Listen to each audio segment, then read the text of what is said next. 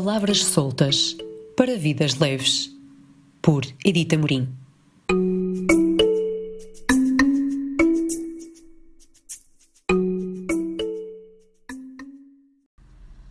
Então, olá, gente que acompanha estas palavras soltas já no seu sétimo aventurar, procurando sempre o lado de vidas mais leves.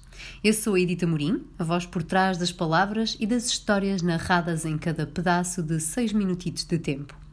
O pedaço de hoje voa até terras de longe, num ano há uns cinco anos atrás, em que os passos me levaram a territórios divididos e disputados. Foi num desses pedaços de terra que encontrei a personagem que hoje se torna protagonista de uma história de esperança no por trás das cenas.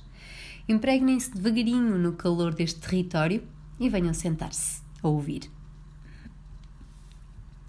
Era um dia quente de verão israelita, um dia dos que se cola na pele e na memória, dos que guardam histórias de gente e de lugares, de cultura e de sentires. Eu caminhava só por um dos bairros de Jerusalém que mais cor e diversidade prometia. Pequeno saco de pano ao ombro, corpo coberto à prova de sol e indiscrições culturais, olho aberto, pele porosa. Não procurava nada, Deixava que a vida viesse, via o que me surpreendia e nisso me detinha, de pés ou de olhares. Foi nesse estado de espírito que passei por mais um jovem militar de espingarda a tiracolo.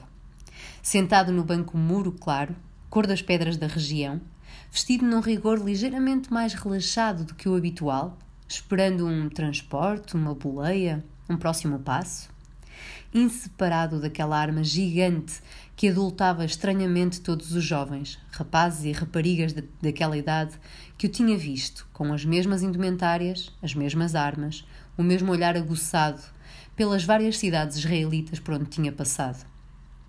Mais um, no cumprimento de um serviço militar obrigatório e longo. A curiosidade saltava-me em forma de chispa e matéria a curiosidade de saber como era ser soldado num regime assim, por um período tão prolongado de juventude, pronto a entrar num conflito tão feito de duas partes e várias versões. Eu tinha já falado com amigos que por lá tinham passado, tinha já ouvido algumas histórias, saciado algumas curiosidades, mas ali estava um que estava naquele momento ao mesmo tempo, a vivê-la, a cheirá-la, a senti-la, e num jovem que tinha no olhar mais do que as suas circunstâncias. Bailava-lhe no rosto e na pose inadvertida de James Dean alguma coisa de mais intenso, mais pronto a aprofundar, maior chamariz ainda das minhas curiosidades. Num gesto espontâneo e refletido, pedi-lhe para o fotografar.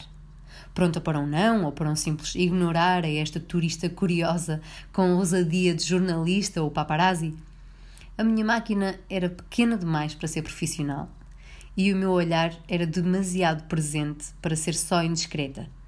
E talvez por isso, num gesto iluminado e descontraído, disse que sim e sorriu.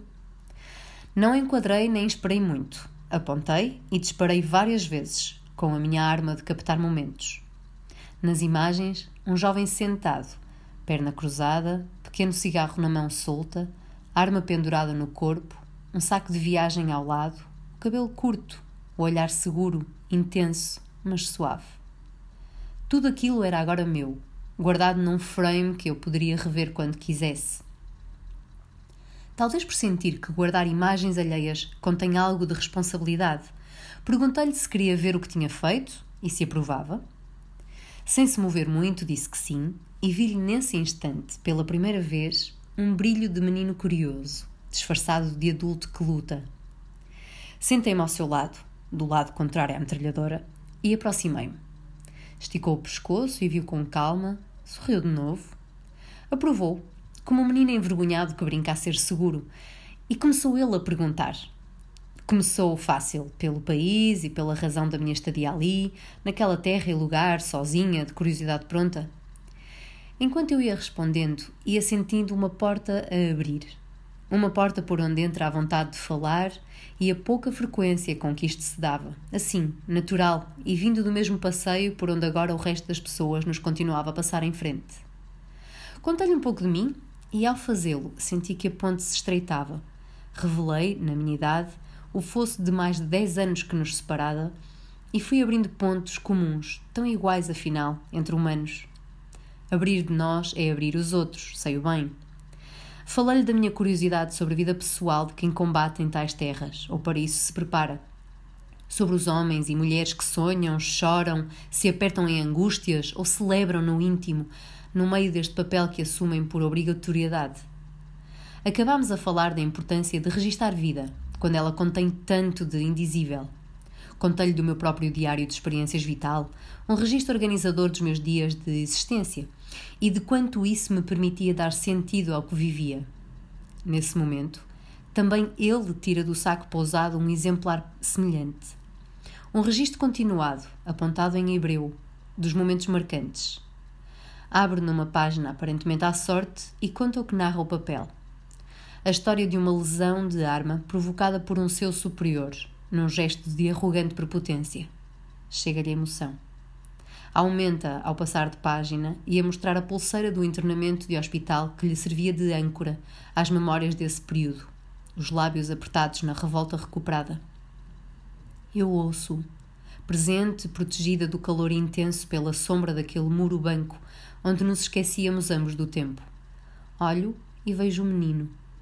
Faço-lhe mais perguntas, mas não tanto pelo querer saber, mais pela permissão ao seu falar como se lhe garantisse que as palavras me chegavam e que as entendia, mesmo num idioma estrangeiro a ambos, ainda que tão longe das que definiam a minha própria vida, as minhas próprias experiências. Ouvi-lhe os medos, ouvi-lhe as angústias de quem luta com lugares tantas vezes incertos e ambíguos.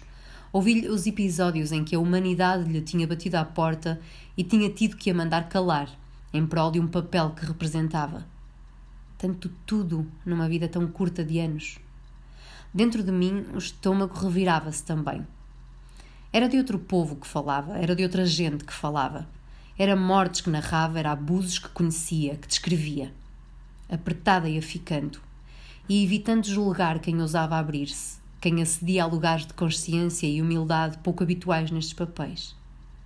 Pedi cá dentro a minha humildade maior para continuar a ouvir sem julgar circunstâncias, ouvindo só aquele humano, e olhei o melhor – foi ali, naquele enfrentar cara a cara, que lhe vi pequeníssimos e espalhados por todo o rosto, pelo pescoço, pelo nariz, pedacinhos de cabelo recém-cortado.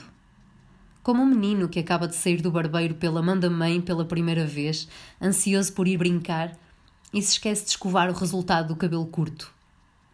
Viu ali, menino pequeno, com medos e sombras, com dúvidas e vontades, e estendi-lhe uma mão num meio sem jeito de tocar gente que não se sabe que se pode tocar, mas dizendo-lhe que estava ali.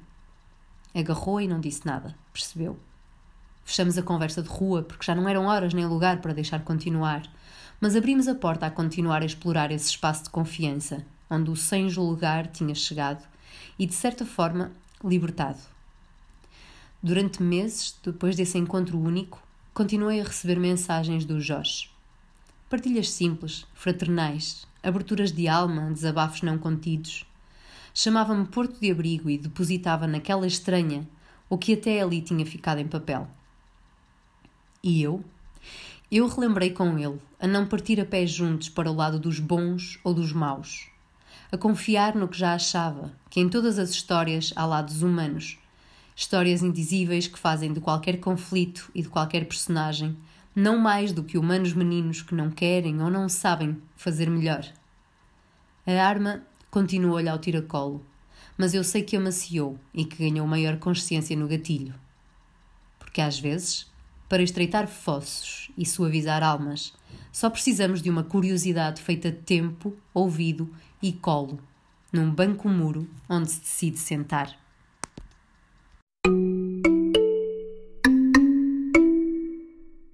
Palavras soltas para vidas leves, por Edita Morim.